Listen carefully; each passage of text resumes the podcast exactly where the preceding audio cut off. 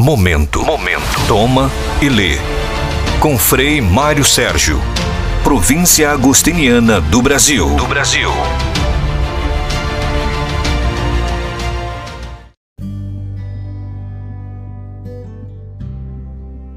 Olá, meus amigos, bem-vindos. Você está no podcast Toma e Lê sobre a espiritualidade agostiniana. Hoje vamos falar de um tema muito importante na espiritualidade agostiniana, que é um tema síntese, um tema resumo: a peregrinação. Santo Agostinho concebe a vida como um caminho. O homem é, por natureza, um peregrino, um viator, um viajante. Peregrinar é um verbo cristão por excelência. Toda a visão de mundo de Santo Agostinho se condensa na ideia de peregrinação é um daqueles temas transversais que perpassa todas as suas obras. Hoje, ao redor do mundo, é comum que as pessoas façam peregrinação. Como não lembrar de Santiago de Compostela, que atrai inúmeras pessoas e a maioria delas nem compartilha na visão cristã de mundo. Mas, igual aos cristãos, estes peregrinos entendem que a vida é movimento, que a peregrinação é a marca da nossa criaturalidade, da nossa inquietude. Alguns peregrinam para encontrar um sentido, um recomeço, pagar uma promessa.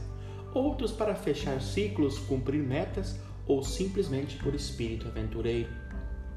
A metáfora da peregrinação, da viagem, era muito comum no mundo antigo. Agostinho conhecia muitos exemplos de peregrinos. No mundo pagão, há a saga de Ulisses, que depois de peregrinar por 20 longos anos, consegue finalmente chegar a Ítaca e reencontrar sua amada Penélope. No mundo judaico-cristão, Agostinho tinha o exemplo de Abraão, o peregrino na fé, que, escutando o chamado de Deus, começa a sua longa viagem existencial. Conhecia também toda uma vasta tradição judaica da peregrinação a Jerusalém, onde os peregrinos iam anualmente a Jerusalém essa peregrinação está relatada nos chamados salmos graduais que os peregrinos cantavam quando se dirigiam fazendo a sua romaria para a Cidade Santa. O homem, segundo Agostinho, sente no mais profundo de si mesmo uma nostalgia de alguma realidade plena que já experimentara. O nosso peregrinar caracteriza-se pelo desejo da pátria. Passamos a vida entre a nostalgia e a esperança. A revelação de Deus na história nada mais é do que um sinal de aviso para que despertemos e procuremos a nossa verdadeira pátria. Por isso, Deus, ao ver que não éramos capazes de voltar para a pátria por nossas forças, desceu até nós para mostrar-nos o caminho. O caminho se fez caminho, brinca Agostinho com esse jogo de palavras. Disse ele: Nós nos havíamos perdido e sendo cidadãos de Jerusalém, nos tornamos cidadãos de Babilônia, nos tornamos filhos da confusão. Babilônia, de fato, significa confusão. Ele desceu aqui à procura dos seus cidadãos e tornou-se nosso cidadão. Não conhecíamos aquela cidade, aquele país, e dado que não podíamos chegar lá, ele desceu até os seus cidadãos e se fez cidadão, não compartilhando nosso erro, mas tomando nossa cidadania. Segundo Santo Agostinho, este nosso peregrinar por aqui não é isento de riscos. O primeiro deles é esquecer da nossa condição peregrina e querer fixar morada aqui como se fosse um residente de direito.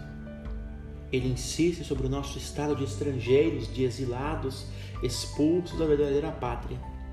Somos cristãos e somos peregrinos, disse. Ninguém se assuste, nossa pátria não está aqui. Aquele que deseja ter aqui sua pátria perde esta e não consegue aquela. Um segundo perigo da peregrinação, segundo Agostinho, é apaixonar-se pelo caminho e pelas belezas que compõem.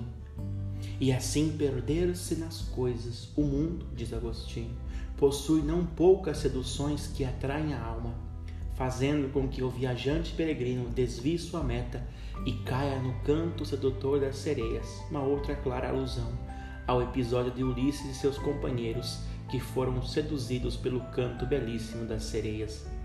Mas enquanto somos peregrinos, devemos alimentar o desejo da pátria.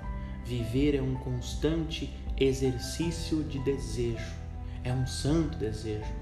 Aqui nesse mundo, nosso ser e nossa essência ainda estão de alguma forma velados. Só na pátria desvelar-se-á o que Deus preparou desde o início do mundo para aqueles que o amam. Nossa vida, diz São Paulo, está escondida em Deus.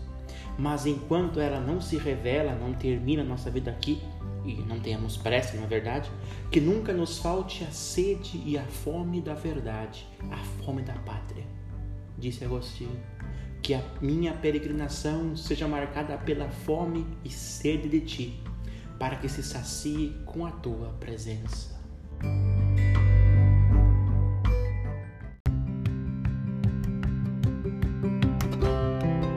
Você acabou de escutar este podcast que faz parte do nosso projeto Toma e Lê sobre a espiritualidade agostiniana.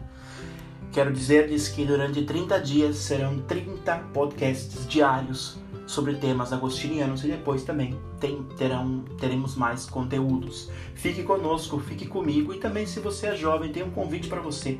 Venha fazer parte da família agostiniana, venha ser um jovem de coração inquieto. Nos procure através das nossas redes sociais, o nosso contato.